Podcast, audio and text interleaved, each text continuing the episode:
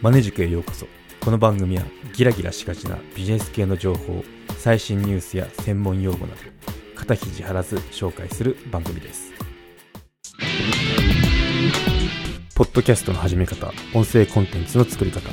Amazon Unlimited 会員であれば無料で読むことが可能ですのでチェックしてみてください。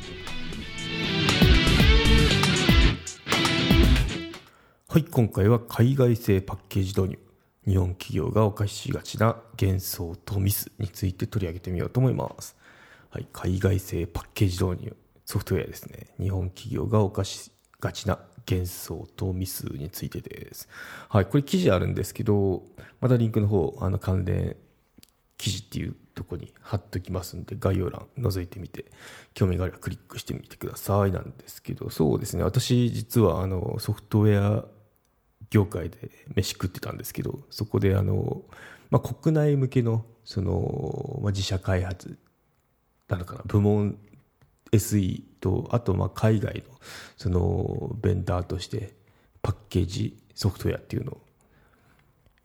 売ってたっていうところがあるんですけどね、はい、そこでのそのそこで見てきた経験っていうのを話してみようと思います。はい。そうですね。うん。なんかまあソフトウェアなんですけど、まあ、これを導入するともうなんかバラ色になるっていう幻想 を抱いてる方って結構多いんだなって思いましたね。特に流行ってる海外パッケージとか、なんか、ユーソも入れてるからうちも入れれば、業務がすごい改善してとか、あの確かに改善はするんですけど、要は使い方ですよっていうとこですね。うん、なんかまあ、そのソフトイコール、すごい何もかも便利になってっていうところは違うぞって思ってましたね。まあ、これって、まあ、当然っちゃ当然なんですけど、やっぱその今までのやり方でやってきてるわけじゃないですか。で、ソフトウェア入れた場合っていうのは、まあ、そのたまたま自分のその会社と同じようなやり方に沿っていれば、まあ、その混乱なく導入ってできるんですけど、大体がどっちかというとこうソフトウェアに寄り添っていかなきゃいけないとか、あのそういった業務のなんだろう変更っていうのも発生するのが常なんで、やっぱその現場っていうのは混乱しますよねってことで。うん。そう、やっぱ導入プロジェクトとかになってくると、やっぱその、いろいろソフトウェアとかについて学んで、で、じゃあどううちで業務設計すればいいんだろうとかいうのを練っていくんですけど、やっぱその変化が起こる話なんで、やっぱ現場っていうのは混乱してましたね。で、その混乱からこのうまく乗り、うまくこう、その変化に対して乗り切ってるっていうか、うまくこう、なんて言えばいいかな。変化を、変化した工数よりも、その、ソフトウェアによって得られるメリットの方を大きくするところもあれば、例えばちっちゃな不具合とかで、あの、そこの発見とかなんか妙な方向に進んでしまい人まで増やしなんかハッピーじゃないとこっていうのも見てきましたね。うん、なんでまあそんな話をあの記事では書いてあるんですけど、まあ、ちょっとそこに肉付けしつつこんなんでしたよっていうのを話してみようと思いますね。はい。ですね。まずま前提なんですけど、これちょっとあの海外パッケージを、まあ、その導入した企業さんを見ててこう思ったよっていう話なんで、うんまあ、前提としてその日本人こういうとこあるよねっていうのから話してますね。うん、そうですね。やっぱ日本人の良いところって品質のこだわりですね。うん、やっぱここっていうのは、あの、誇れるなって思いますね。一目置かれてました。やっぱ日本人って気づかないとこ気づくよねみたいな、うちのその海外のパッケージの、その、プロダクトのチームとか、あとは自分あの、カスタマーサクセスだったんですけど、まあ、そのアフターケアの部署ですねそこの上司とかと話してる時もなんかよくそういうとこ気づくよねっていうのを褒め半分褒めて半分呆れてみたいな感じでなってましたけど、まあ、どっちかというとその好意的に受け入れられてましたね。うん。まっとうな意見はね。うん。まっとうじゃないやつはなんかこう煙たがられてましたけど、はい。そうですね。まあ、ここって結構いいですね。橋を作る、南の島の橋を作ってた時に、よその、やっぱアイドって国挙げての競売っていうんですっけ？あの、あるじゃないですか。入札して、で、まあその一番安かったところに仕事が行ってで作ってもらうっていうところがあるんですけど、まあ、よく言われてるのが安くできたってもう数年後に崩れ落ちちゃって怪我人出たとか死者出たっていうような橋っていうのもあるじゃないですか。なんでそこっていうのはその後日本の企業があの橋を建てたらもうびくともしないみたいなそういった感謝されるっていうことがあるんですけどまず日本のその品質そっち向きだよねっていうのはありますね。うん。ソフトウェアってなんかこう永遠のベータ版なんで、その完成っていうのがないんですよね。Google だってもそうですし、どんどん進化していくものなんで、ちょっとあのハードとは違うよねっていうところがあります、ね。まあもう名前の通りソフトウェアなんですけど。はい、ユーザーのフィードバックがいて、まあ、こうどんどんレビューされて日々改良されていくっていうことであの常に生ものあの変わっていくものなんでそことの向き合い方って日本人不得意だよねっていうのは思いますね。うん、そうやっぱあのですね一生懸命その覚えたってもうすぐ次の週には UI が変わったりするわけですよ。でそこでなんかこうパニックになるみたいなことがあったんで、うん、なんかよく我々の普通の生活あってもスマホをアップデートしたらボタンどこ行ったみたいなのあるじゃないですか。あんな感じですね。あんな感じの企業版って、あの企業でなんか海外のソフトウェア使ってる方って結構、あ、あ、わかるとか思うとこだと思うんですけどね。うん、そう。ですね、まあ、日本人の良いところは品質へのこだわりですよってことで、まあ、逆に欠点ですよね、こうやって。石橋を叩いて渡らないみたいな ところがあるんで、渡らないのかいってところなんですけどね、うん、そう。で一方、アメリカ強いなって思ったことが、やっぱ試しにやってみようとか、あの石橋叩く前に渡ってるみたいな ところがあるんで、このスピード感っていうのはやっぱ真似できないよねっていうのはありますね、意思決定はめっちゃ早いです。あの立ち話で決まりますからね、本当に。とにかくやってみようみたいな。そういい意味で適当っていうところはありますね。うん、そうなのでそこっていうのはやっぱ強いよなって思いましたね。会議に会議を重ねる日本人と、まあ、もうとにかくやってみようみたいな。そう。あと、やる人がいるみたいな。俺に任せとけっつって、やっちゃうっていうような人がいるのが、なんかアメリカだなって、うん、ちょっとステレオタイプかもしれないですけど、なんかそういったシーンをいっぱい見ましたね。はい。で、ソフトウェアでビジネスが加速する顧客とそうでない顧客の差っていうのをちょっと触れときますね。うん。そう。まあ、軽微なバグってやっぱあるんですよ、ソフトウェアなんで。で、これをうまいこと使って、使うっていうか向き合っていけるかいけないかにかかってるかなって思いますね。うんまあ、ぶっちゃけ業務が止まるような致命的なバグってめったにないですね。うん、ないとは言えないんですけど、あった場合はすぐ対処、さすがにアメリカ人もします。はい。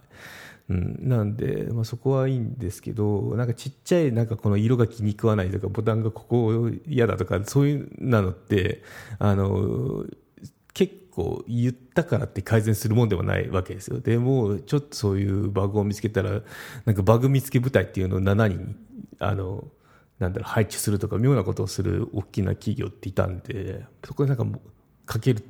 べき工数とお金間違ってるよなって思ってましたね。うん。そう。やっぱあの、使ってるユーザーさんって、あの、直せないじゃないですか。でやっぱそのバグを直すっていうのはベンダーさんなんでコントロールできないものに対してあのいろいろ工数とお金もかけてるのでやってる業務内容っていうのがそのバグ探しなんでそのソフトウェアを使ってどう新しい業務設計してこうとかそういったもんじゃないんですよね。なんで結構あの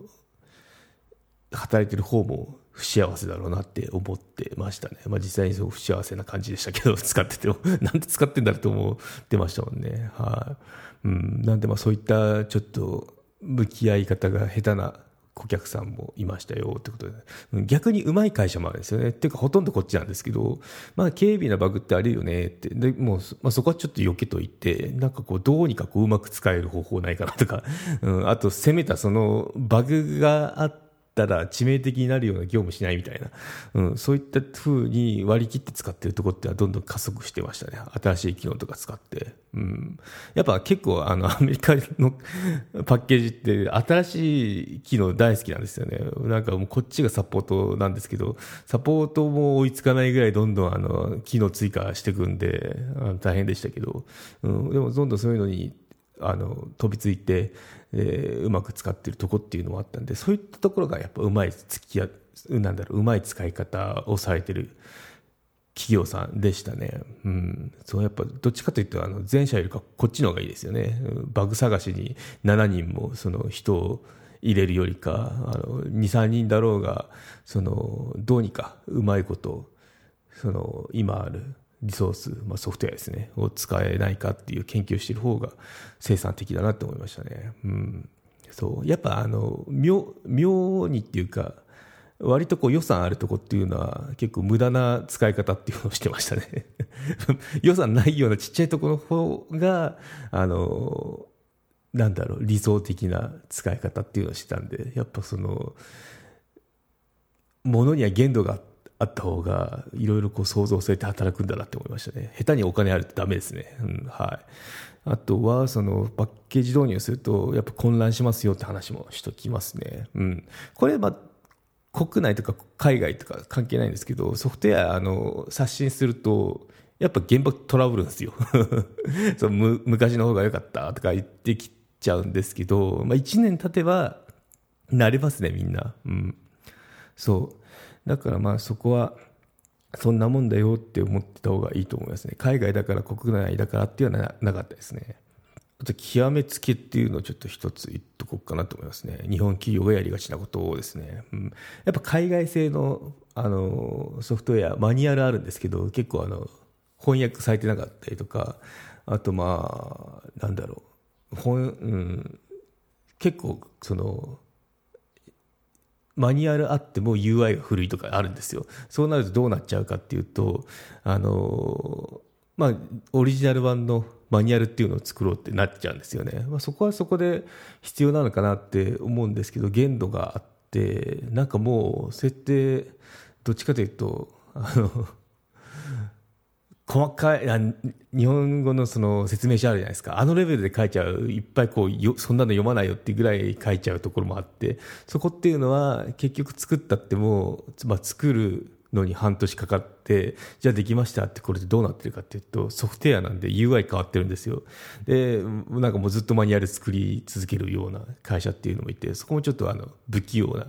部類の、その、会社さんになりますよね。うん。そう、簡易版ってなんかもう1ページ2ページでこうこうこうの手順でいけばこう登録できますよみたいだったらなんかわかるんですけど、まあ、なんかもう一軸間違えないようにその翻訳、オリジナルのそのベンダーが出してるマニュアル、英文のやつを翻訳するようなことをやってるのはなんか愚かだなって思いましたね。それでも2、3人人かかるし、お金もかかりますよね。翻訳料で。うん。で、出来上がった頃には UI 変わってるみたいな。うん、そういったことって結構やりがちだよねっていうのを見てましたね。うん、そう。で、ここ、まあ、その、企業のソフトウェアだけにもとどまらないと思うんですけど、よく個人のその、なんだろう、ネットのマニュアルとかあるじゃないですか。あれでも、言われることなんですけど、UI 変わってパニクるっていうことは、やっぱ本質見えてないんですよね。うん。なんでこれこうなんだろうって、さすがにあのフローって変えてないんで、その見た目は変わったっても、なんか手順っていうのは、その結構同じような操作感っていうのは、あの、昔と同じにするっていう、その昔の仕様と同じようにするっていうのが、あの、基本にしてましたね。良さはどうかわかんないですけど、あの、意外と、あ、そうなんだって思いましたね。見た目は変わってるけど、やってること同じみたいな。だからそこに気づける気づけないかですよね。でも、その画面レベルで覚えてしまうと、なんかもう、次押すボタンがどっか行ったみたいになっちゃうわけですよ。だからそこっていうのは結局、あの、使うユーザーにとっての、ユーザーマニュアルなんで、ユーザーにとってのマニュアルなのに、なんか結局なんかこうユーザーに伝えるべきものっていうのは、その本質的じゃなくて、なんか表面的なものになっちゃってるんじゃないかなって思いましたね。うん。難しいですけど、どう言っていいのか、うん、とにかくマニュアルなんか作っちゃうと、あの、ソフトウェアなんで、コロって変わりますよと。そう。で、作るんだったら簡易版で、なんかもう、UI 変わろうが、まあ、このフローっていうのは変わりませんよって、業務手順みたいな。のがあれば、あの、いいんですけど、手順っていうか、なんだろう。な、なんでこう登録するんだみたいな、あの、そういったものを、うん、なんかここの登録だったら、ここことこことここを入れるべしみたいな感じで、そのポイントさえを掴んでおけばいい、ポイントが分かるようなマニュアルになってはいいんですけど、なんかもう、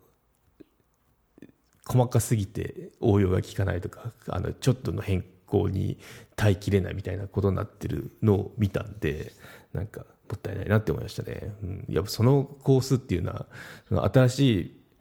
機能とかを学ぶコースとか、機能を使って業務に生かすコースとかに使えるわけじゃないですか。でもなんかその、全然手前の遠い、なんだ、手前の遠いとこですよね、その理想とは。遠いとこで、あの、とどまってる何年もまたマニュアル作ってんですかみたいな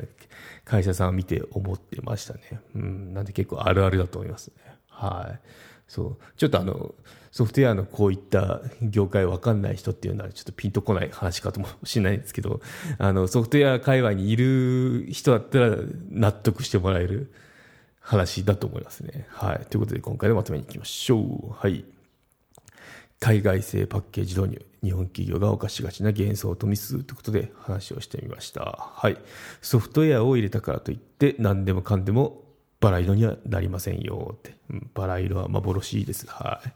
い。うん。やっぱ業務設計が重要ですよね。うん。そう。ソフトウェアに寄り添っていくのか、なるか。あとまあ、その、今までの業務フローっていうのを変えないためにはどうこの新しいパッケージを使えばいいのかっていう、やっぱその設計ですね。はい。